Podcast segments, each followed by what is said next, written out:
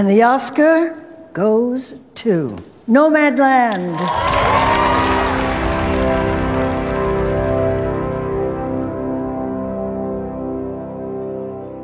Estamos de volta com Quebrando a Parede. Aqui quem fala é Lucas Brito e hoje é dia daquele episódio que já virou tradição no QAP desde o Oscar 2020. É dia da gente comentar todas as categorias, todos os indicados, dar todos os nossos palpites aqui, não é mesmo, Isadora Saraiva? Novamente para comentar e gastar nossa carteirinha de cinéfilo. Pela primeira vez aqui nesta bancada tão elegante, tão chique, Paula Letícia vem trazer todo o seu conhecimento de cinéfila cult na bancada do Oscar do QAP. Olá, pessoas. Estou aqui para falar mal e vou xingar todos os filmes. E lembrar você aí, meu querido ouvinte, minha querida ouvinte, você pode entrar lá no nosso Insta, arroba quebrando a parede, e baixar a lista oficial do QAP, a nossa lista personalizada com os indicados, para te ajudar a terminar aí a sua maratona. A premiação é no dia 27. Ainda dá tempo de assistir bastante filme, não é, Isadora? Lá no nosso Instagram, as pessoas podem imprimir essa lista, rabiscar à vontade, também usar pra fazer suas lindas apostas. Marca lá nas caixinhas quem você acha que leva cada categoria. E aí compartilha nos stories e marca o nosso perfil. Quem acertar mais vai poder gravar com a gente no episódio sobre o melhor filme. Ai, como eu tô animada, meu Deus. E para quem não conseguir imprimir, pode também printar o template, tá? A gente deixou salvo lá nos destaques, é só acessar, printa todos eles e depois reposta nos stories marcando ali quem você acha que vai ganhar. Compartilha suas apostas com a gente, marca o nosso perfil e aí depois da premiação a gente vai entrar em contato com quem tiver acertado mais categorias com quem mostrar que entende mais de cinema para gravar com a gente um episódio muito especial sobre o vencedor deste ano da categoria de melhor filme.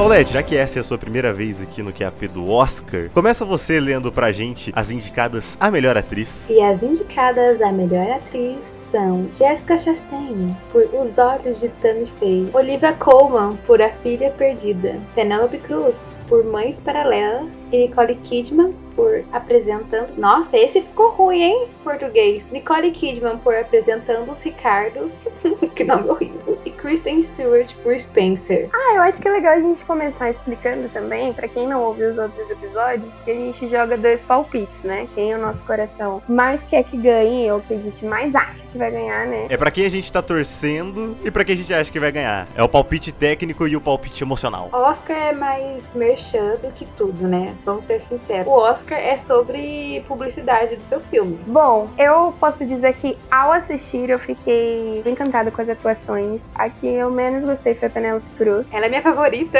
Engraçado que tanto a Olivia Colman quanto a Penelope Cruz são dois filmes de mãe, né? Filmes sobre mães, sobre maternidade. Eu sou a maior fã dos filmes de mães dessa temporada. Mães Paralelas e Filha Perdida, adoro. Mães Perturbadas é comigo mesmo. Eu amei. Em questão de atuação, assim, eu achei assim, do caralho as duas, assim. Junto com a Kristen Stewart são minhas favoritas, inclusive. Não, a Kristen Stewart eu gosto muito dela, achei que ela atuou muito bem, só que é o que ela sabe fazer, sabe? Eu vejo que é um papel que valorizou muito ela, mas é essa cara que ela fica com enjoo em crepúsculo. Eu gosto muito desse filme. Eu sei que esse é um filme, assim, sem pé nem cabeça. Ele não é pra ser gostado, assim. Dificilmente as pessoas vão assistir e falar, pô, que filme legal. The Crown é muito mais legal. Ele é um, um surtinho ali, um surtinho na, na vida Spencer. Inventei, ela foi assim, e eu adorei. Ele não é um filme facinho de, tipo, estrutura e tal. Ele faz o que ele quiser e é o jeito desse diretor. E é do mesmo cara que fez o, o Jack, né, com a, com a Natalie Portman. Que é muito parecido. Jack é muito parecido. Ele faz filmes de atriz, né? Porque é ela o tempo inteiro. Mas uma coisa que eu quero dizer é: tem três pessoas aqui que estão interpretando pessoas que já existiram. Eu odeio Os Olhos de Tammy Faye. Eu odeio apresentando Ricardo. Eu odeio esses dois filmes. Para mim, os dois parecem telefilmes de biografia, sabe? Biografia de TV. E eu não aguento mais, porque para mim é a mesma coisa do filme que a Renée Zellweger ganhou o Oscar. O Judy, né? Imagina se essa lista fosse com elas, mais a Lady Gaga e a. a que fez a Aretha Franklin lá, a Jennifer Hudson. Sou contra, vamos parar de fazer filmes assim, por favor. Tirando Spence, porque Spence é pessoa real, mas assim, louquíssimo, não tem nada a ver com a realidade. Eu entendo porque que isso te deixa irritada, mas eu acho que são filmes muito bons,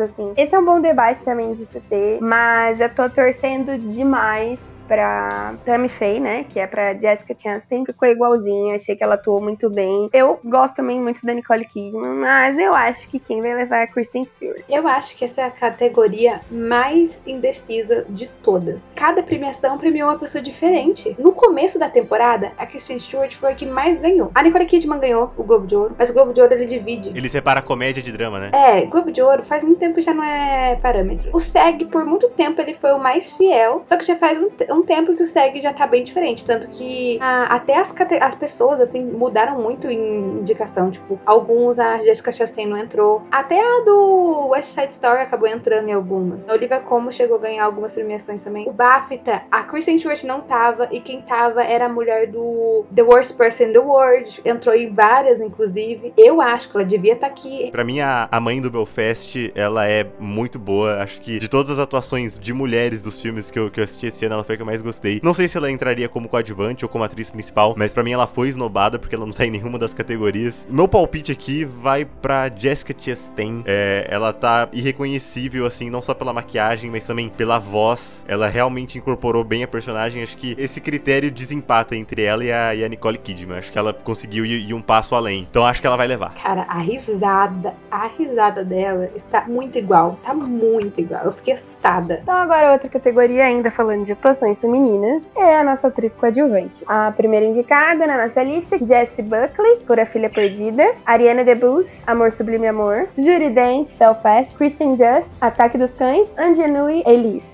King Richard. Essa tá fácil. Quem que é Jessie Buckley na Filha Perdida? É a, Olivia Colman jovem. Inclusive, eu tô muito feliz que a Jessie Buckley foi indicada ao Oscar, porque eu acho que ela está incrível nesse filme. E ela não tava sendo indicada a muita coisa, então eu estou felizíssima com a indicação dela. Eu amo ela em Acho que Está Acabando Tudo. Estou pensando em acabar com tudo. Eu amo esse filme. Eu já li o livro dele. Eu Nossa, amo... Paula. Eu amo Charlie Kaufman. Muito, muito, muito, muito. Eu também amo, mas esse filme, nossa senhora. Eu amo esse filme. Eu fiquei obcecadíssimo. Eu assisti esse filme dez vezes. O livro é ótimo. Inclusive, para você aí ouvinte que tá chegando agora no QAP, a gente tem um episódio tentando entender. Estou pensando em acabar com tudo. Tá bem divertido, acho que vale a pena vocês ouvirem depois. É, Ariana DeBose, ela faz a personagem da Rita Moreto, que é a Anitta, em Amor Sublime Amor, que é um remake dos anos 60. E Amor Sublime Amor ganhou 11 Oscars. Um dos maiores sucessos do Oscar que existe é o Amor Sublime Amor. E a única atriz a ganhar foi a Rita Moreto naquela época. Inclusive, ela era a única atriz latina de verdade em Amor Sobre Amor. Todo mundo era branco com a cara pintada. A atriz que ganhou o Oscar,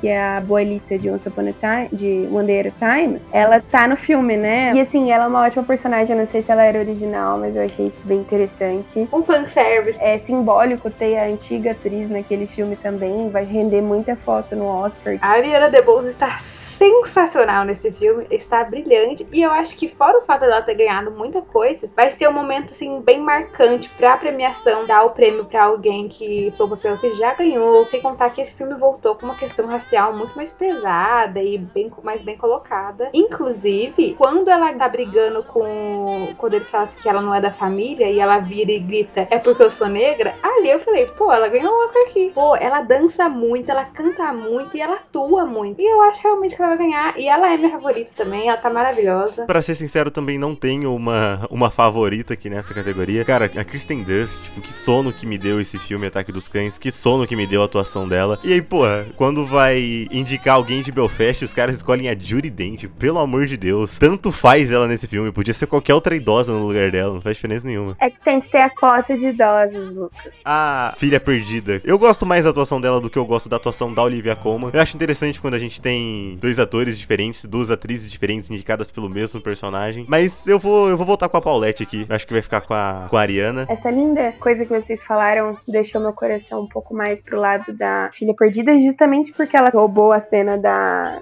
da atriz principal. Meu coração está com ela, mas eu acho que quem vai ganhar é a Ariana, né? Porque simboliza isso, toda a história que a Paula falou, que veio de musical, né? Que subiu na carreira, que é um primeiro filme com destaque. Cara, ela fez The Pro, aquele filme horrível horrível da Netflix. Aquele filme do Ryan Murphy, um musical horrível. Gente do céu, se alguém assistiu The Prom, esse filme é tão ruim. Tudo nesse filme é ruim. Tem Nicole Kidman, inclusive. Tem a Meryl Streep nesse filme. É o primeiro grande filme dela. Tem sim uma atuação muito boa. Tipo, ela gravou América com 40 graus na rua. Pô, essa cena, ó, arrepia aqui. A grande mudança do Spielberg de deixar esse filme melhor do que o antigo é que ele conseguiu consertar essa parte que era racista. Tanto que a, as melhores coisas do filme estão longe de ser o canal principal. Ele é muito mais a questão de briga territorial e todas essas coisas assim. Para mim, acho muito mais interessante. É como que a gente começa com um sonho de que eles foram pra América pra ter essa vida, assim. E quando ela canta América,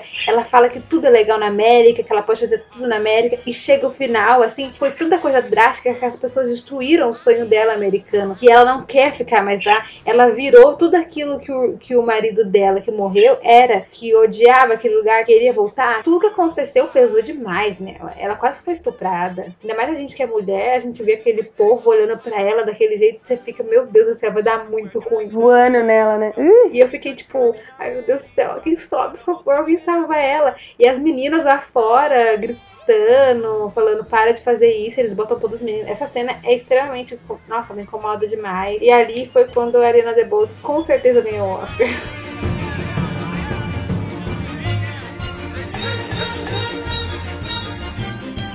Partindo então agora aqui para uma categoria um pouco mais técnica, nós temos edição e montagem. Aliás, essa é uma das categorias que vai ficar de fora da apresentação ao vivo, né? São oito categorias no total que a gente não vai assistir, não vai acompanhar ao vivo na, na transmissão. Melhor montagem, melhor trilha sonora original, todas as categorias né, de curta-metragem, melhor documentário, melhor curta, melhor curta animado, maquiagem, penteado e figurino. Vai passar gravado, sei lá como é que vai ser, não é isso, Paulette? Eu acho que falta muito deles entender o público deles e realmente procurar outros caminhos pra fazer o Oscar ficar mais atrativo. Eles estão sempre, tipo, cortando, cortando, cortando, cortando umas coisas que pra mim não faz muito sentido, sabe? eles tentam colocar no público, tipo, esse povo que é de que a categoria pipoca, sabe? E agora tem esse papo aí de categoria de fã. Como é que é, Isadora? Ai, meu Deus. Fan favorite. Fan favorite. Então, assim, teve uma votação com a hashtag fan favorite e os filmes citados. O filme mais citado é o que vai ter essa menção honrosa. Não sei se vai chegar a levar estatueta nem nada. E já fechou essa votação ou não? Já, foi até eu acho que dia 3 de março, se eu não me engano. Então vai ter que contabilizar. Tava tendo muitos mutirões de Cinderela. Muitos fãs da Camila Cabello estavam lá fazendo hashtag, hashtag, hashtag, hashtag. E cara, se prepara, ano que vem vai ter o BTS, entendeu? Com certeza, eles lançaram o filme aí. Vamos lá então para os indicados a melhor montagem. Nós temos Não Olhe Para Cima, Duna, King Richard, Ataque dos Cães e Tic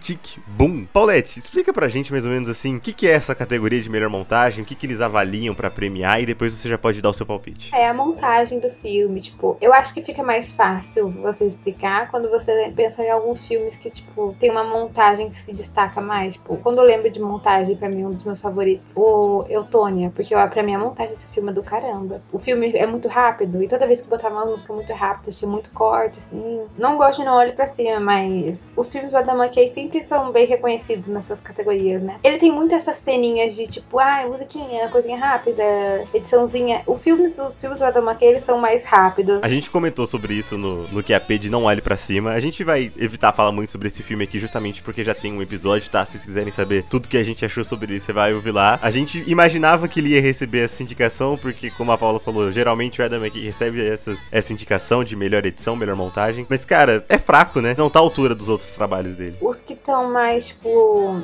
bem colocados assim, tá a Duna. E esse também pelo fato do Adam McKay ser sempre bem colocado. Mas eu também acho que pode acabar indo pra Ataque dos Cães, porque Ataque dos Cães tem muita cara de que se começar a ganhar, ganha muito. Eu gosto da edição de Tic Tic Boom. É um evento muito engraçado, que é um musical de um cara que faz musical, que tá fazendo musical. São várias parênteses, várias camadas de musicais de vida. E a linguagem é muito clara pra você saber qual parte do que a gente tá falando ali. Se a gente tá no musical, se a gente tá na vida real e fica alternando muito entre vida real e musical. Ou se a gente tá dentro da cabeça dele, né? Todas as neuroses dele. Geralmente, quando ele tá cantando, a gente fica saindo de ele escrevendo cabeça dele ele no musical e a, o, a, tipo, a inspiração da vida real que ele realmente escreveu pra música. E eu gosto muito disso. Quando ele tá brigando, de repente ele tá cantando, e daí volta pra ele brigando com a namorada, e ela, ele tá lá com a Vanessa Hudgens cantando do nada de novo. E também quando ele tá nadando, né? Tem os textos também. Ah, esse filme é lindo. Eu acho que Duna vai levar. Não, eu acho que Ataque dos Cães vai levar, porque eu acho que Duna vai pegar melhor efeitos especiais. Para mim, os dois filmes mais bem editados aqui são Duna e Tic Tic Boom. Editar musical não é fácil, eles fazem aqui um, um excelente trabalho nos cortes das cenas de, de coreografia. E como vocês já explicaram bem, essas alternâncias entre musical, presente, passado, futuro, acho que funciona muito bem. Para mim, Tic Tic Boom vai levar aqui. Para os técnicos dos nossos antigos ouvintes, né, tem explicação do porquê que duas categorias viraram uma só. A gente vai falar agora da categoria Melhor Som. Então vamos lá, os indicados são Belfast, Duna, Sem Tempo para Morrer, Ataque dos Cães e Amor Sublime Amor. Eu acho que com certeza Duna vai ganhar. É um filme que muita gente já tava querendo assistir no, no IMAX antes de ser lançado, né? Não assistiu Sem Tempo para Morrer, sinto muito. Mas não vejo nenhum outro destaque nos outros filmes sem ser Amor Sublime Amor. Mas acho que quem leva é Duna. Eu vou ficar com Duna. Acho que é o som mais imersivo aqui. O Villeneuve também usa isso muito a favor dele ali para construir, né, esse universo. Ele sempre usa muito bem o som ali para mostrar como que aquele equipamento funciona, como que aquela nave funciona. Então, eu vou ficar com Duna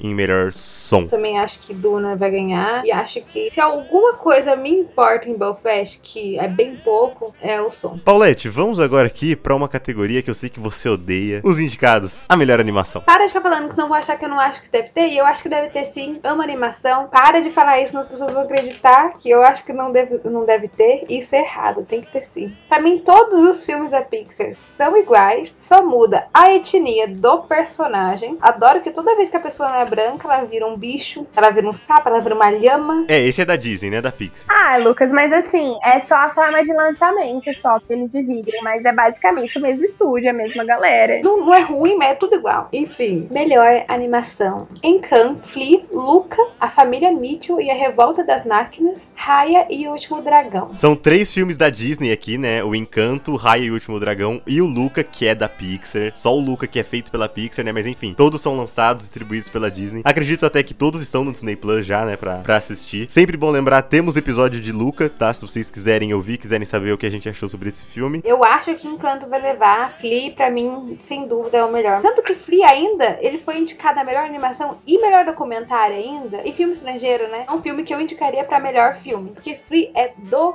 caralho. Mas eles não mandam, né, animação pra melhor filme. É a primeira vez na história, inclusive, né, que isso acontece. Um filme ser indicado a melhor animação, melhor doc e melhor filme estrangeiro. Acho que principalmente você ter aí animação e doc, o mesmo filme, tipo, é, é muito louco. Realmente gostei bastante de Flea. Vou deixar pra falar mais sobre ele quando for falar de melhor documentário, porque aqui nessa categoria eu vou ficar com Família Mitchell e a Revolta das Máquinas. Aliás, pra mim, esse filme também podia estar muito bem indicado em melhor montagem. Ele é produzido pelos caras que fizeram Aventura Lego e o Aranha Verso. Então você vê muito do estilo desses caras, da assinatura desses caras né, nesse filme, da linguagem que eles usam. Primeiro que assim, o próprio estilo da animação já é diferente, já chama atenção. Mas aí conforme você vai assistindo o filme, você vai vendo eles brincando com a linguagem, trazendo outros estilos de animação pra dentro ali, fazendo tudo funcionar. Ele tem uma história bem clichê, mas ele é muito, muito divertido. Acho que é o filme mais divertido de todos que eu assisti do, do Oscar esse ano. Tá na Netflix, recomendo aí que vocês assistam. Filme de animação, eles sempre ficam muito restritos ali, mesmo que eles sejam puta filme. Se você falar que Família Mitchell podia estar indicado a outras categorias e tal. E sempre é assim, porque, tipo, Aranha Verso é um filme do caralho. Ele podia estar direção de arte, pô, aquilo ali é lindo. Podia estar indicado, podia estar indicado a várias coisas. A edição dele também era muito boa. Eu não lembro, acho que dois filmes só foram indicados a melhor filme. Eu não tenho certeza se Toy Story foi, mas eu sei que Bela e a Fera já foi indicada a melhor filme. E devia acontecer, porque animações são filmes em gerais, elas não devem ficar restritas a filme de animação. Assim como o melhor filme estrangeiro tá começando a sair para outras categorias e tal, eu acredito que Flea tá em outras categorias também ajuda. Igual todos os critérios falaram aqui, né, de Flea é um filme muito bom, vale muito estar nessa indicação, mesmo com vários filmes de público infantil, né? Eu me diverti muito com Mitchell e o filme que tirou a tradição de filmes da Disney barra Pixar, né, foi justamente o Aranha Verso. E ele tem bastante dessas linguagens mesmo, então de repente pode ser que ele tire um filme da Disney da Pixar, porque eu gostei bastante de Luca, gostei um pouco de Encanto, não entendo o porquê que é um hit. A gente sabe que tem toda essa parte latina, né, que eles gostam pra caramba de ver. Tem o Lin-Manuel Miranda, mas assim, até as músicas eu não achei tão legal. Quando se tem muita gente do mesmo estúdio, a gente sabe que é muito difícil essas pessoas ganhar, porque um estúdio tem que fazer, tem que escolher quem que ele quer que ganhe. Então, geralmente, isso acaba atrapalhando ali os filmes quando tem muitos do mesmo estúdio, porque eles não gastam todo o dinheiro dele em uma pessoa só. Não sei como que é em animação, diferente, é como se fosse uma premiação ali sozinha ali. Espero que atrapalhe a Disney, porque ninguém merece. A Disney é todo ano a mesma coisa ali, ganhando, ganhando, ganhando, sabe? Poucas vezes a Disney não ganhou. Vamos pra uma aqui agora que a gente vai passar rapidinho, ainda falando de animação. O melhor curta animado, nós tivemos aqui os indicados Affairs of the Arts,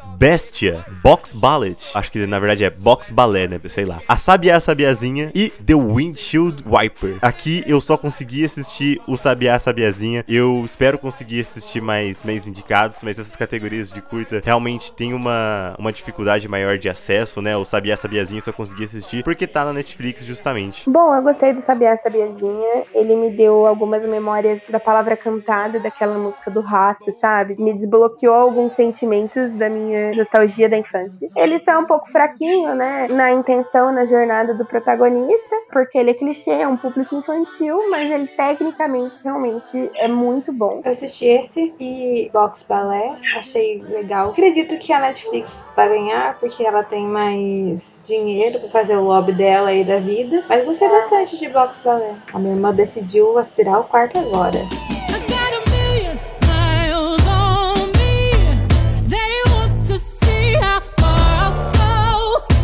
Paulette, lê pra gente agora os indicados a melhor trilha sonora. Não Olhe Para Cima, Duna, Encanto, Mães Paralelas, Ataque dos Cães. É, eu acredito que Duna vai ganhar, gosto muito do som de Duna. Duna é um filme extremamente forte tecnicamente, você pode achar Duna chata, pode achar Duna o que for, mas assim, erros técnicos não há. Uma das coisas que eu não odeio Não Olhe Para Cima é a musiquinha de elevador deles, mas assim, não. As trilhas que eu mais gostei aqui entre os indicados, surpreendentemente do Ataque dos Cães, uma das coisas que eu mais gosto no filme é a trilha, mas aqui eu vou ficar com Mães Paralelas, cara. Eu gostei muito da trilha desse filme. Ela é muito boa, ela compõe muito bem o, o mood do filme, o clima do filme ali, ajuda muito a traduzir o sentimento das cenas que, ele, que o Almodóvar queria passar. Eu fico com Mães Paralelas aqui nessa categoria. Duna me incomoda a mulher gritando, né? Então, por mais que ele seja bom tecnicamente, talvez ele até ganhe por isso, eu, como público, não me agradou. Meu coração vai pra encanto. Eu quero ver o Lin-Manuel Miranda ganhando o seu lindo Oscar. Olha, isso é bom, hein? Ele vai completar o EGOT, será? Que é o Emmy, Grammy, Oscar e Tony? Tony com certeza ele já tem. Mas o Grammy eu não sei. Ele vai ser o Igote fácil. Ele é a cara de quem é Igote. Ele tem bolsa de gênio em um monte de lugar. Tipo, daqui a pouco ele vai, sei lá, ser indicado a Nobel, sei lá. É verdade, o Nobel de Literatura pra fechar.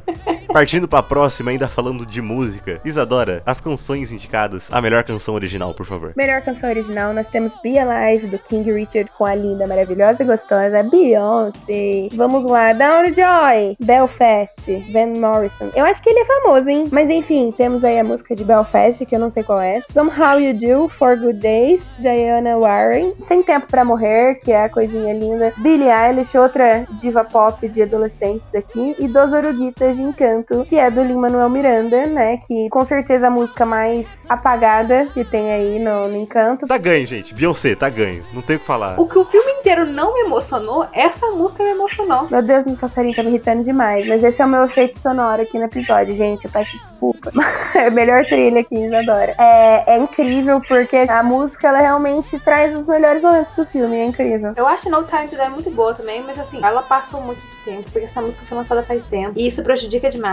Skyfall foi muito melhor. Desculpa, fãs da Billie Eilish, mas assim, a Adele arregaçou, cara. Não sei, assim, quem vai ganhar, mas assim, Be Alive, assim, do caralho, merece. Vou torcer, essa música é linda, maravilhosa. E cadê a Ariana Grande, Brasil? É sátira, mano. Não tem como alguém indicar aquilo, tio. Não, não pode ser. Até porque é uma piada aquela música, não é uma música séria. Mas eu queria muito ver ela cantando. Eu não sei se vai ter. Eles, as pessoas vão cantar ao vivo, como sempre, né? E tal. Eu queria muito ver ela cantando essa música, falando palavrão no palco lá, que ela chama eles de cuzões, né? Assim, isso é o momento que eu queria ver. Vamos lá agora pra melhor curta-metragem, melhor curta live action, outra categoria que a gente vai passar rapidinho aqui. Nós temos Alá Kachu, eu devo estar muito errando essa pronúncia. The Long Goodbye, The Dress, On My Mind e Please Hold. Paulette, você conseguiu assistir algum filme aqui? Assisti nada de curto. Vou comentar aqui rapidamente, então. Eu só consegui assistir um curto aqui e eu recomendo muito que todos vocês assistam, que é o The Long Goodbye. E eu recomendo simplesmente porque tá no YouTube, de graça. Ele é feito pelo Riz Ahmed, também é protagonizado por ele. É muito intenso, cara, assim, são 10 minutos, se eu não me engano. Eu não vou falar muito aqui para não estragar a experiência de vocês, mas ele também lançou um, um EP junto com, com esse curto, assim, para complementar. De novo, tá no YouTube, é de graça, é só você entrar e assistir, tá indicado ao Oscar. Eu não assisti os outros, eu ainda quero assistir. Gosto de assistir essas categorias de curtas e tudo, porque é aqui que a gente realmente vê coisas diferentes sendo indicadas. E é sempre um começo, né? A gente vê pessoas no, no começo das suas carreiras aí lançando esses trabalhos, é bem legal. Mas eu vou torcer pelo The Long Goodbye por ter esse, esse lançamento democrático, cara. Como eu falei, é sempre muito difícil assistir essas categorias de curta, né? Nem, nem sempre tá disponível em streaming. Esse tá muito fácil para assistir, vale muito a pena. É, eu vou falar um pouquinho do The Long Goodbye também, porque assim, a gente assistiu e ele realmente tem um clima muito tenso e tem algo que é um choque, né? Um curto que traz aquela crítica do, assim, do futuro e do passado, né? Dessa onda aí que a gente tá tendo. Me deixou muito, muito afobada, muito confusa. A arte me deixou incomodada mesmo? A arte é pra incomodar. Estamos chegando aqui nas categorias mais importantes agora. Vamos para as categorias de roteiro. Paulette, você quer começar com roteiro adaptado ou roteiro original? Meu favorito tá em original, vamos ver adaptado então. No Ritmo do Coração,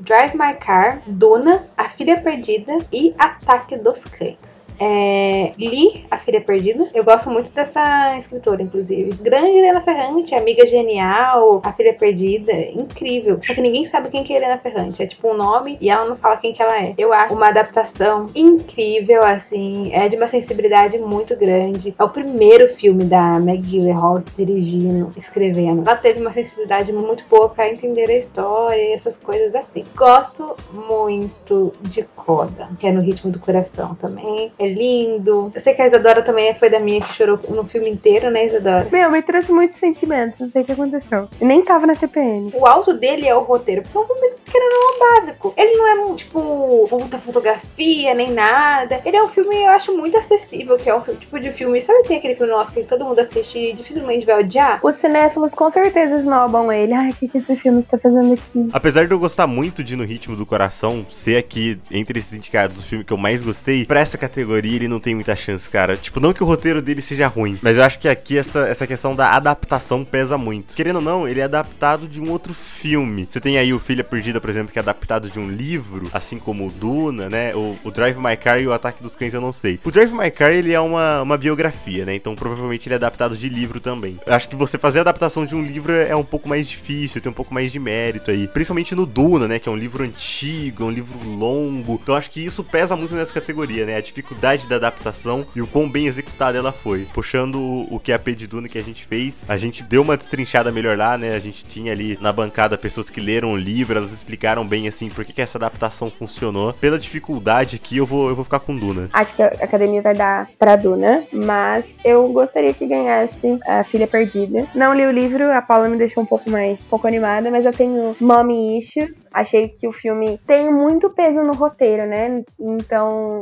traz muito sentimento, muito, muito dessas coisas, então meu coração vai estar torcendo pra, pra ele. Paulette, ainda na categoria de roteiro, então, os indicados pra melhor roteiro original. Belfast, Não Olhe Para Cima. Por quê, né, gente? King Richard, Licorice Pizza, A Pior Pessoa do Mundo. O adaptado tá mais legal esse ano. Eu gostaria muito que o Binder Ricardo estivesse aqui sendo indicado, mas eu vou colocar o pior pessoa do mundo. E eu não sei se esse é seu favorito, Paula, porque eu sei que você curtiu muito Licorice Pizza. Ele é divertido, ele é original em muita coisa, sim, mas pra mim não deu, entendeu? Eu tinha que ter acabado meia hora antes. E isso que me encheu a paciência. Então eu vou colocar a pior pessoa do mundo, que eu gostei demais. E olha que assim, eu estou indo contra os meus valores, porque eu detesto filme que fica dividindo, tipo, prólogo, capítulo. Eu acho insuportável, mas eu quero que esse filme leve, porque eu gostei dele, então eu vou torcer pra tudo. Eu amo esse filme. Talvez, assim, eu fico em dúvida qual que é o meu filme favorito, se é o Side Story ou esse. E ele podia ser um filme também que é muito. Ah, não, vou deixar pra falar esse em filme estrangeiro. Eu vou falar só do roteiro aqui. E o roteiro dele é lindo, é maravilhoso. Eu adoro como que ele é irônico. assim. Inclusive o nome do filme é tipo a pior pessoa do mundo. Gostei sim de Pior Pessoa do Mundo. Gostei de Licorice Pizza também. Que filme divertido, que filme engraçado. A gente assistiu junto no meu aniversário, né?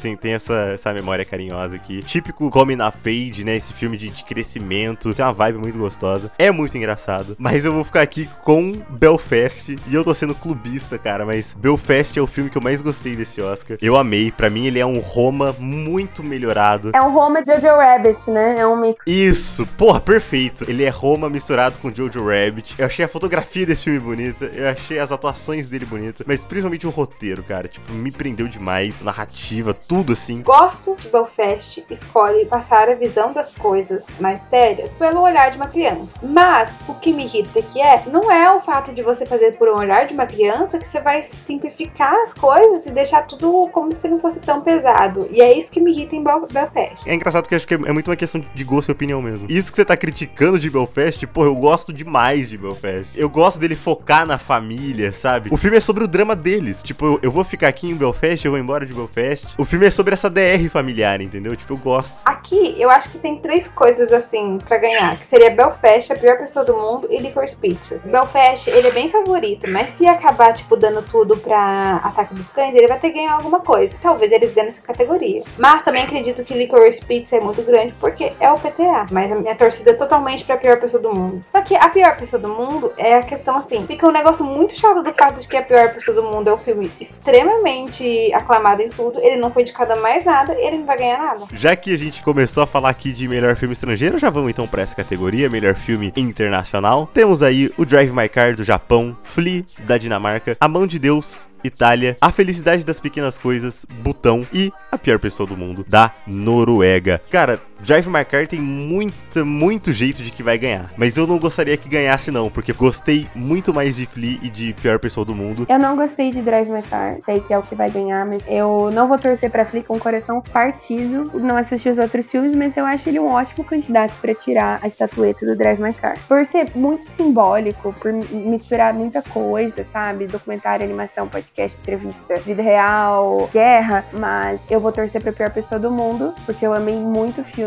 Me senti muito no papel dela, assim. Claramente Drive My Car vai ganhar. Não acho Drive My Car ruim, mas assim, eu acho ele inferior à pior pessoa do mundo e Flea também. Eu acho a pior pessoa do mundo tinha que estar dedicada a várias coisas. É um filme que era muito fácil ser um filme só de roteiro. Sabe aquele filme que tem um roteiro forte e o visual fica muito pra lá? Mas eu acho ele incrível como ele usa a linguagem pra deixar a gente mais dentro da cabeça dela. Às vezes as coisas tudo para e ela fala sozinha e aquilo mostra muito da sensação dela quando tipo tá conversando com o cara ali, ele vai colocar o café, ele para. E daí ela sai correndo lá pra beijar o outro. Quando ela cai com tudo lá no tapete. É um negócio muito imaginativo. Mostra muito de como que ela tá pensando. É um filme muito pessoal. É subjetivo, né? Extremamente subjetivo. Você não sabe nem vezes se a coisa- a coisa aconteceu ou não. É, é um filme que, tipo, mostra muito, por exemplo, parar o mundo pra ela ir lá ver o cara e ficar com ele o dia inteiro. E depois tem a DR. É um filme onde ela segue o coração dela. Essa cena, eu acho que é esse sentimento dela fazer essa escolha. E depois, assim, não é que ela tá se arrependida, mas ela tá vendo consequências. E isso mexe muito com ela. Eu acho incrível. Ainda não assisti A Mão de Deus, que tá, tá na Netflix. Tô falhando nessa missão aí, preciso assistir. E Felicidade das Pequenas Coisas também não. A Mão de Deus, a Netflix fez muita campanha. Não sou muito fã desse filme, não. Meio. O Me Chame Pelo Seu Nome é mais familiar, assim, sabe?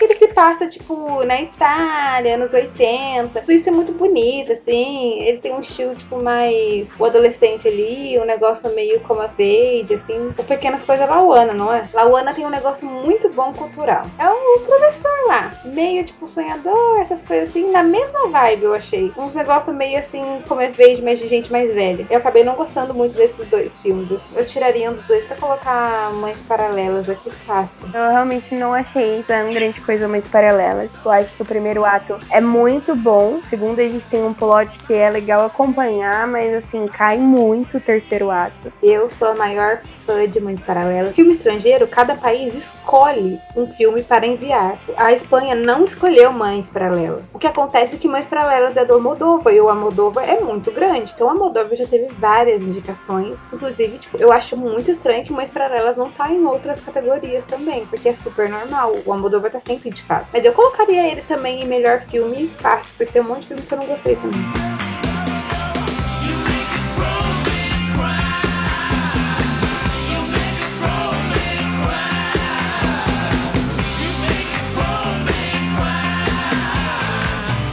Isadora, vamos então pra categoria mais nerd desse Oscar. Melhores efeitos visuais. Leia os indicados, por favor. Duna, Free Guy, Sem Tempo Pra Morrer, Shang-Chi e Miranha. Acho que Duna merece, hein, gente. Coisa que acontece em Duna é muito mais real do que dos outros filmes. É efeito prático, sabe? O cara teve o trabalho de fazer aquilo. A gente ama aqui Homem-Aranha, né? Fizemos aqui um, um QAP sobre. Temos QAP sobre Shang-Chi também, se vocês quiserem ouvir. Homem-Aranha não, não, não acho que deveria ter sido indicado justamente porque não foi terminado a tempo, né? Porque muita pressão no Kevin Feige ele acabou lançando. Tem sol vindo de todo lugar, não. Eu trocaria Shang-Chi por Eternos facilmente. Eu prefiro efeito prático porque eu acho que envelhece muito melhor. O Jurassic Park, você assiste, assiste o filme do Del Toro lá, o Labirinto do Fauno. E, pô, Duna tá muito bom. Eu gostei desse argumento, eu gostei. Também vou ficar com Duna. Ainda falando aqui de fazer coisas que não são reais parecerem reais, melhor cabelo e maquiagem. Paulette, lê pra gente os indicados. Um Príncipe em Nova York 2. Quem lembrava que esse filme lançou? Cruella, Duna, Os Olhos de Tammy Faye e Kazaguchi. Olha a Kazaguchi aí, gente. Tan, tan, tan. Só agora? Eu acho que Os Olhos de Tammy Faye é meu favorito e eu acredito que vai ganhar sim, porque a melhor coisa desse filme é isso. Eu gosto muito disso. Junto com a Jessica Chastain, tipo, é o que faz ela ficar muito parecida. Eu acho que eles têm um cuidado muito grande com isso. Kazaguchi faz a mesma coisa, mas faz ruim, então. É, porque assim, a grande maquiagem lá é o Jared Leto só, né? E aqui nos, nos olhos de Tammy Faye também tem, tem uma coisa que eu acho que colabora muito pra esse filme ganhar. Fato do visual da personagem ser algo importante pra história, né? Esse, esse visual extravagante dela é algo que é sempre comentado no filme, né? Como ela é, é julgada pelas pessoas por ter essa aparência. Se não me engano, a primeira cena do filme é ela comentando sobre a maquiagem, né? Ela falando que ela é aquilo e ela é aquilo o tempo todo e ela não pode ser vista sem aquilo porque ela é aquela maquiagem extravagante, ela é aquele batom, ela é aqueles cílios. É algo que tá bem intrínseco na,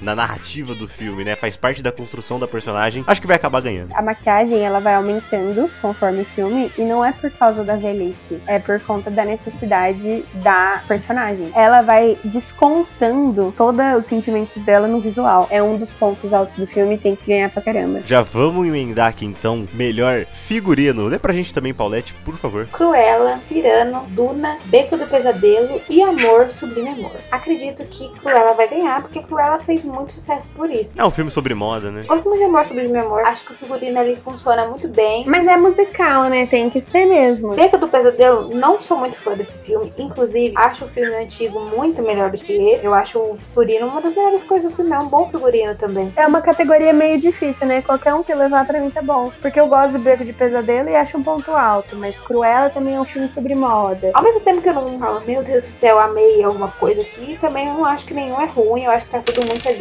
Acho que ganha o Beco do Pesadelo, senão o Del Toro vai ficar muito tapado aí. Todas as outras coisas ele não vai ter ganho. Então, de repente, eles dão esse aí de conforto. Vamos aqui agora pra melhor doc curta-metragem. É onde a gente tem um pouquinho de Brasil aqui nesse Oscar, né? O brasileiro Pedro Cos foi indicado aí com Onde Eu Moro e ele tá competindo com Audible, Audível, The Queen of Basketball, três canções para Benazir e When We Were Bullies. Aqui nessa categoria a Netflix tá dominando, tem três indicados aqui que são da Netflix. O Onde Eu Moro, né, que é o do, o do Pedro Cos, o Audível e o Três Canções para Benazir. Foram os filmes que eu, que eu consegui assistir, né, justamente por ter essa facilidade de acesso, de estarem na Netflix. Minha carteirinha de cinéfilo foi perdida nessa categoria. Você não viu nada, Paulette? Eu passei muito tempo assistindo muito filme estrangeiro que foi indicado em outras premiações, em festivais. Eu gosto muito de filme estrangeiro, daí eu esqueci. Eu gostei muito dos três, recomendo aí que vocês assistam. Acho que os três filmes aí somados deve dar uma hora. Três filmes bem legais, três filmes bem diferentes, com linguagens bem diferentes, que abordam temas diferentes, né? O, o Onde Eu Moro aí, que é o, vamos dizer, pseudo representante brasileiro do Oscar, fala sobre pessoas sem teto nos Estados Unidos. É muito bem feito, cara. Acho que o único defeito dele é justamente ter sido um curta. Eles gravaram material aí de 2017 2020, se não me engano. Então, com certeza, eles tinham material pra fazer um longa. Não sei exatamente por que, que eles escolheram curta, se foi uma questão de orçamento, se foi uma questão de contrato com a Netflix. Mas você sente que ele acaba atropelando as coisas, ele não, não desenvolve bem as coisas, assim. Mas é, ele é bem interessante de assistir. Três canções para Benazir, eu particularmente não, não curti muito, né? Muito meu estilo, assim. É muito deprimente ver o final, porque ele inteiro é deprimente. Então, assim, é- é uma situação do Afeganistão, aí tem toda a parte da, da guerra, ele quer se alistar e ele não consegue. Mano, no final, ele não conseguiu nada, ele não conseguiu criar os filhos dele, ele viciou em ópio. Então, assim, eu acho muito chato alguém se sequer ter lançado esse documentário, entendeu? Porque, meu, a situação da pessoa que ele documentou na vida, na- no, no filme, é péssima. Mas esse audível ele é bem legal, ele tem imagens bem bonitas, ele tem uma construção cinematográfica mais, mais elaborada assim que os outros. Eles se esforçaram em fazer um roteiro. Você vê que ele é mais, mais produzido, assim. Por mais que tenha chance de ganhar justamente por causa dessa parte de produção de arte, né? Ele é realmente um high school material. Então todas as séries aí estão mixadas. Os filmes, tudo feito no audiovisual, que é ligado a, a ensino médio, é muito legal. Eu acho que 90% falado por ASL, né? É uma escola realmente totalmente para surdos. Meu, eu achei incrível ver isso em prática, né? Eu sou pedagoga e tal. Mas enfim, eu gostei bastante dos três, recomendo que vocês assistam. Vou torcer um pouco aqui pelo, pelo brasileiro, mas eu acho que o, o audível é o que tem mais chance. Vamos então já também pra melhor documentário. A gente teve aí o Ascension, Attica, o Flea, que a gente já falou bastante aqui, Summer of Soul e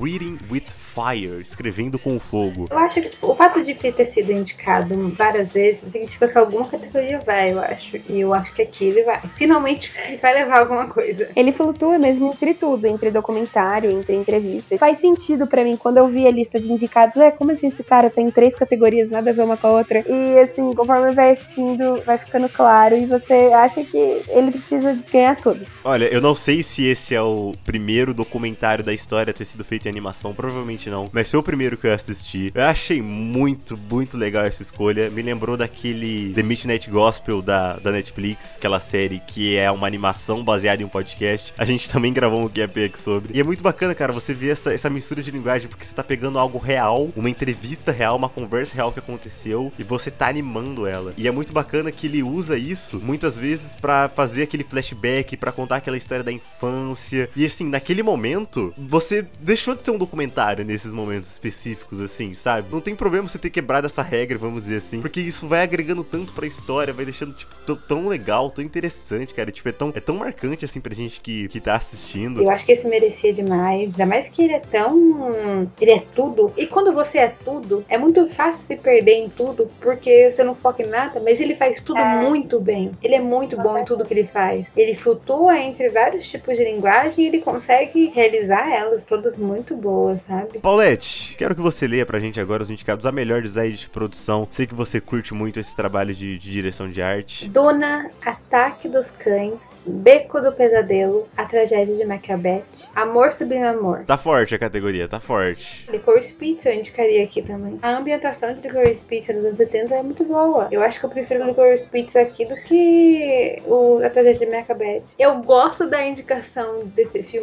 pra fotografia. Fotografia eu acho melhor. Eu acho que é um bom prêmio pra, para Amor Sublime Amor finalmente ganhar. Eu acho que faz sentido. Eu gosto muito de como que ele traz essa vibe meio fake, porque ele traz um negócio meio tipo filme feito em estúdio dos anos 50. Pra mim essa categoria tá bem difícil. Todos os filmes aqui fazem um excelente trabalho de, de design de produção. Design de produção, também conhecido como direção de arte, ele é meio que a direção visual das coisas, né? É interessante porque você tem, por exemplo, o Ataque dos Cães fazendo essa pegada de Velho Oeste, aí o Beco do Pesadelo com essa estética do Del Toro, o Amor Sublime Amor, tipo, além dessa pegada do musical, de ser colorido, de ser bonito, tem essa questão histórica também. Tragédia de Macbeth já vai pra uma outra pegada mais teatral. Você vê que às vezes os cenários eles são meio mal feitos, entre aspas, assim, eles são meio pobres, mas é- eu acho que é pra passar essa sensação do teatro mesmo, de não ser uma parada mega produzida. E o Duna, que aí já vai pra outra pegada, que ele tá criando um universo que não existe, então ele tá trazendo coisa nova. Todos aqui são muito bons, cara. Pra mim tá muito entre o Duna e o Amor Sublime Amor. Ele preenche a tela de um jeito, né, cara? Você vê que os caras gastaram muito dinheiro ali. Torço para que ganhe o Beco do Pesadelo, que é um filme que eu gostei. Acho que é algo forte também, né? Acho que quem ganha Ataque dos Cães mesmo. Duna vai ser esnobado nessa categoria. Só espero que não seja esnobado no Oscar em, em geral, sabe? Isadora, indicados a melhor fotografia agora. Os indicados de melhor fotografia são Duna,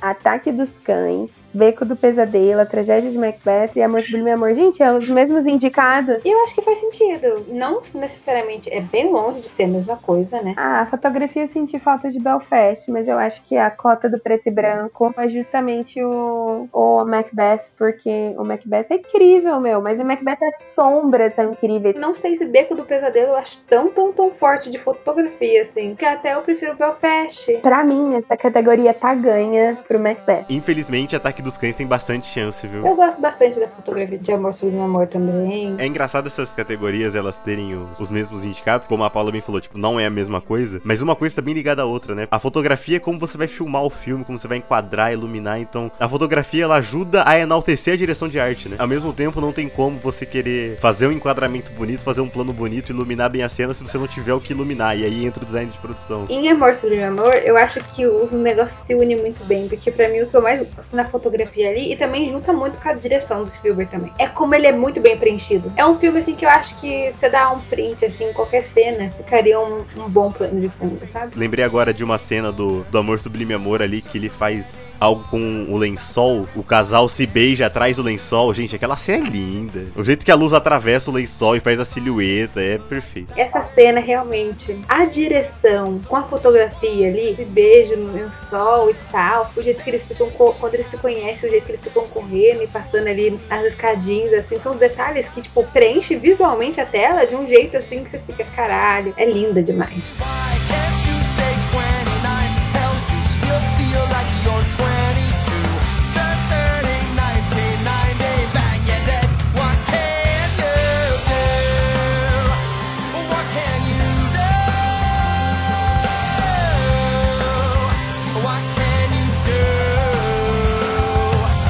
Vamos falar aí então de melhor direção. Temos aqui Kenneth Branagh por Belfast, Ryusuke Amaguchi por Drive My Car, Jane Campion por Ataque dos Cães. Aliás, trazer aqui a, a curiosidade, a diretora Jane Campion se tornou a primeira mulher com duas indicações na categoria de direção da história do Oscar. Você tá me dizendo que na história do Oscar, toda mulher que foi indicada, tirando ela agora, só foi indicada uma vez. Ela é a única que ganhou o Palmas de Ouro. E aí temos o Steven Spielberg por Amor Sublime Amor e o PTA Paul Thomas Anderson por Licorice Pizza. Mano, Ataque dos Cães é insuportavelmente chato, sabe? Todo o plot do filme acontece realmente nos 45 do segundo tempo. Esse cara embutido, essa birra territorial também tem ali um pouco do preconceito e tal. De roteiro, ele é péssimo, mas de direção é bonito. Eu acho que vai ganhar. A Jenny Campion ganhou a maioria das coisas, ela vai ganhar. Não sou muito fã também de Ataque dos Cães. Não. É um filme assim, assistir, tipo, bonito, tecnicamente legal. Não quero assistir nunca mais de novo, chatíssimo.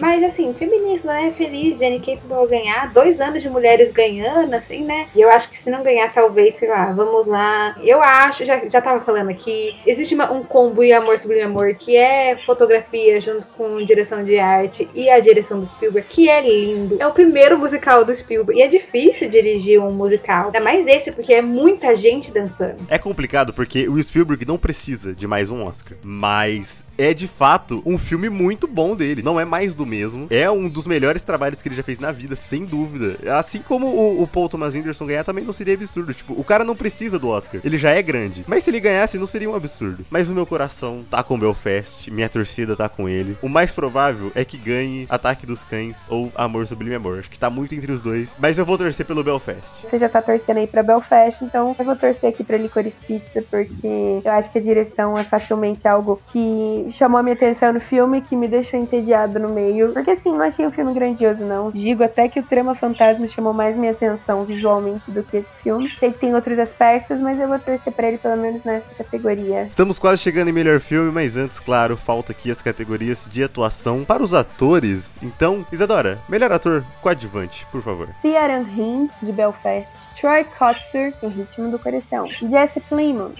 Ataque dos Cães. J.K. Simmons, apresentando os Ricardos. Cody Smith McPhee, Ataque dos Cães. Eu achei a pior categoria. Eu tiraria, tipo, três pessoas daí. O que, que o J.K. Simmons tá fazendo aqui? Meu, ele foi muito melhor Homem-Aranha. Eu botaria o. O Nasce uma Estrela em Licorice Pizza aqui. Bradley Cooper, chorei de rir com esse homem. Eu colocaria aquele outro cara do Licorice Pizza que, que imita asiático, pelo amor de Deus. Eu acho que o Cody Smith Mc- McPhee vai ganhar. Ele é o maior ponto de virada do filme. E, se não me engano, ele foi a pessoa que mais ganhou assim. Não vou ficar tão brava dele ganhar. Prefiro o, velho de No Ritmo do Coração. Também eu acho que, tipo, fora ele, é o que mais tem chance de ganhar. Se tem uma coisa, então, que me conforta nisso, é essas pessoas ruins estarem aqui indicadas pra ter mais chance do Troy Kotzer do No Ritmo do Coração ganhar. Vou ficar muito feliz se ele ganhar. Eu acho que todos aqui estão com o coração no, no pai do no ritmo do coração, mas eu acho que a gente tá se contentando com o cara do ataque dos cães. Mas eu também compreendo o cara ganhar.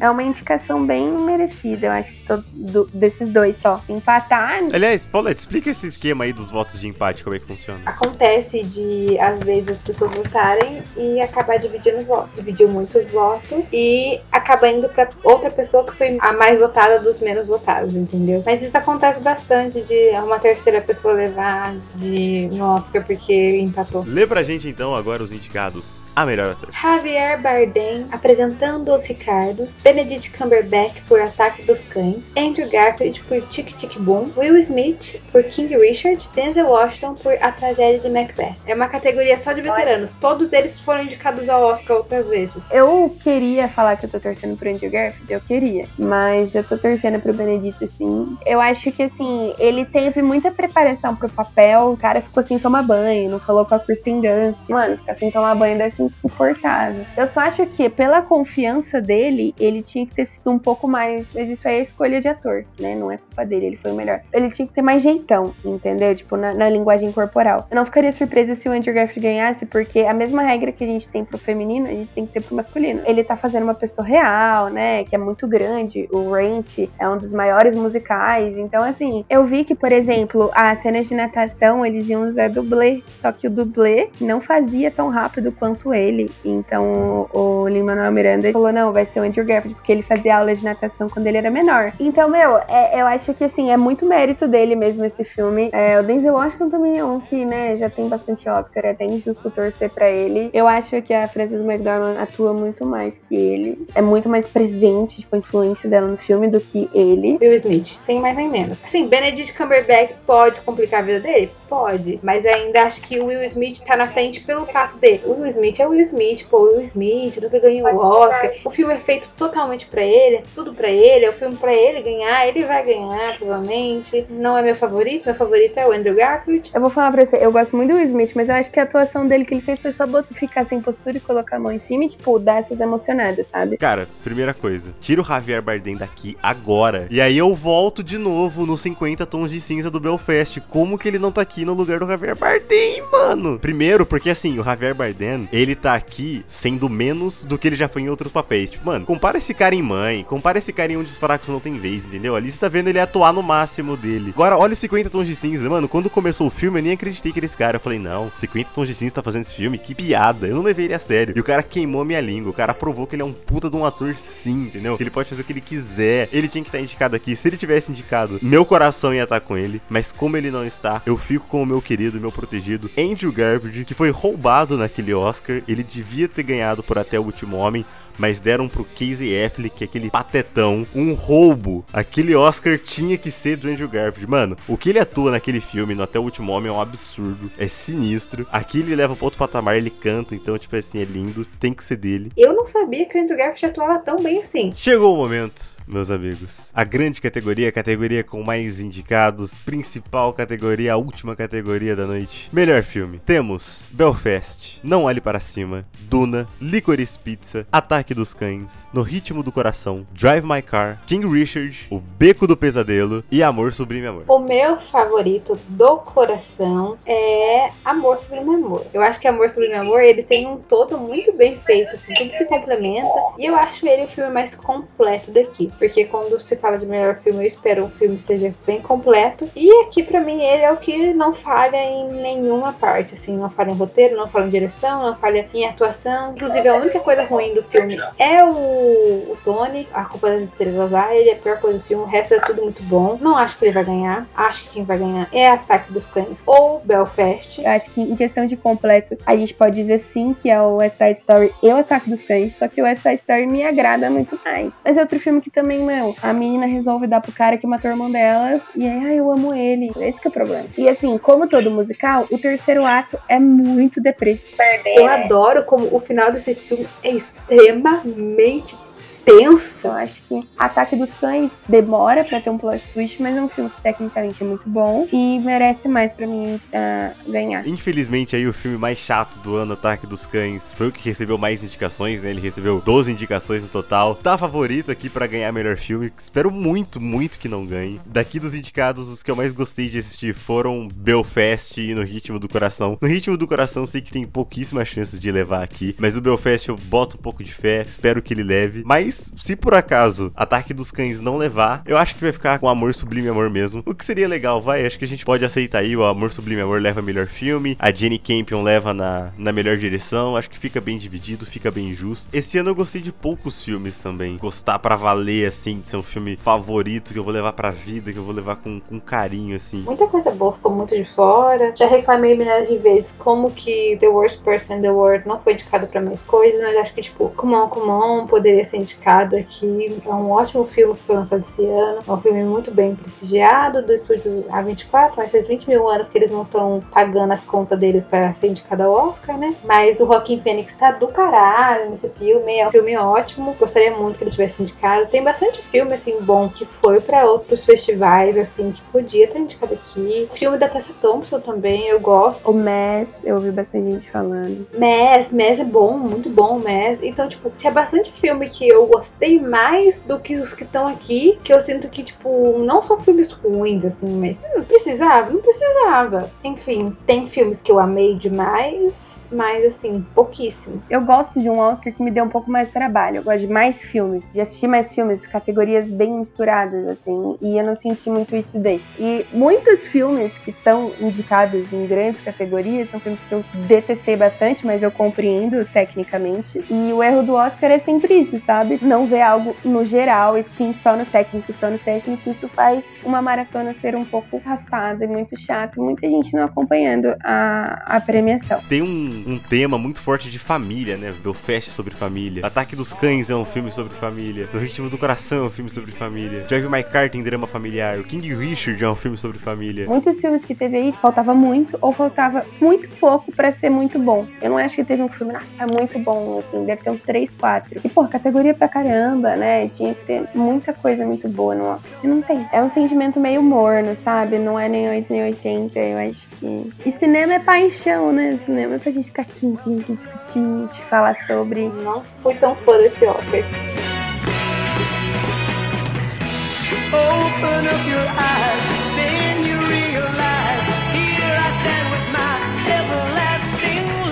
Muito bem, meus amigos, assim chegamos ao fim de mais um episódio do Oscar aqui no QAP. Muito obrigado a todos que ouviram, todos que ficaram até aqui, todo mundo que, que participou, todo mundo que ajudou a gente pra fazer esse episódio acontecer. A gente faz esse episódio sempre, todo ano, com muito carinho, muita dedicação pra vocês, dá muito trabalho, mas a gente gosta muito de fazer. A gente espera esse momento do Oscar, a gente quer sempre trazer um conteúdo legal pra vocês, então é muito gratificante todo esse feedback que a gente recebe de vocês, ver vocês ouvindo o episódio, compartilhando, usando a nossa lista, né, claro, aí pra fazer as suas apostas. Sempre bom lembrar mais uma vez, baixa lá a sua lista, só clicar no link que tá na bio do nosso Insta, baixa ela, imprime, preenche, compartilha suas apostas depois ou tira um print lá nos destaques do template, posta também nos stories. Não esquece de marcar o nosso perfil para você ter uma chance de gravar aqui com a gente. Voltaremos após a premiação, após a cerimônia que acontece aí no dia 27 de março, com um episódio especial dedicado exclusivamente ao vencedor de melhor filme e seria muito legal ter você aqui na bancada com a gente. Então participe, compartilhe suas apostas, mostre que você sabe muito de cinema, que você sabe mais de cinema do que a gente aqui. Compartilhe aí os seus palpites, quem que você acha que vai levar nas categorias e a gente entra em contato aí com o ouvinte ou com a ouvinte que acertar mais palpites, que acertar mais categorias para gravar esse episódio especial com a gente. Isadora, então pro pessoal continuar acompanhando a gente, pro pessoal não perder as nossas novidades e claro, garantir aí a sua, a sua listinha do Oscar, passa as nossas redes sociais. Tá lá no Instagram, arroba quebrando a parede, pra escutar as nossas sugestões, nossos palpites, né? Pra você interagir com a gente. E você pode também comentar com a gente lá no Twitter, marcar, divulgar, que é o Quebrando a Parede com Demudo. Não esquece de seguir a gente nas todas as plataformas. Você pode continuar ouvindo a gente no Spotify, no Deezer, Google Podcasts, Apple Podcasts. Temos episódios aí sobre vários filmes que foram indicados já. Tem episódio sobre Duna, tem episódio sobre Não Olhe Pra Cima. E é isso, gente. Muito obrigado, Isadora. Muito obrigado, Paula. Muito obrigado a você que ficou aqui até o final de mais um QAP do Oscar. Não deixe de compartilhar. Compartilhe muito esse episódio, divulgue divulga aí nas suas redes sociais pra todo mundo se preparar bem pra cerimônia do dia 27. Toda ajuda aí que vocês dão compartilhando é muito importante pra gente, faz muita diferença e a gente fica muito feliz. Um beijo e até o próximo. Tchau! Beijo, tchau. Besitos.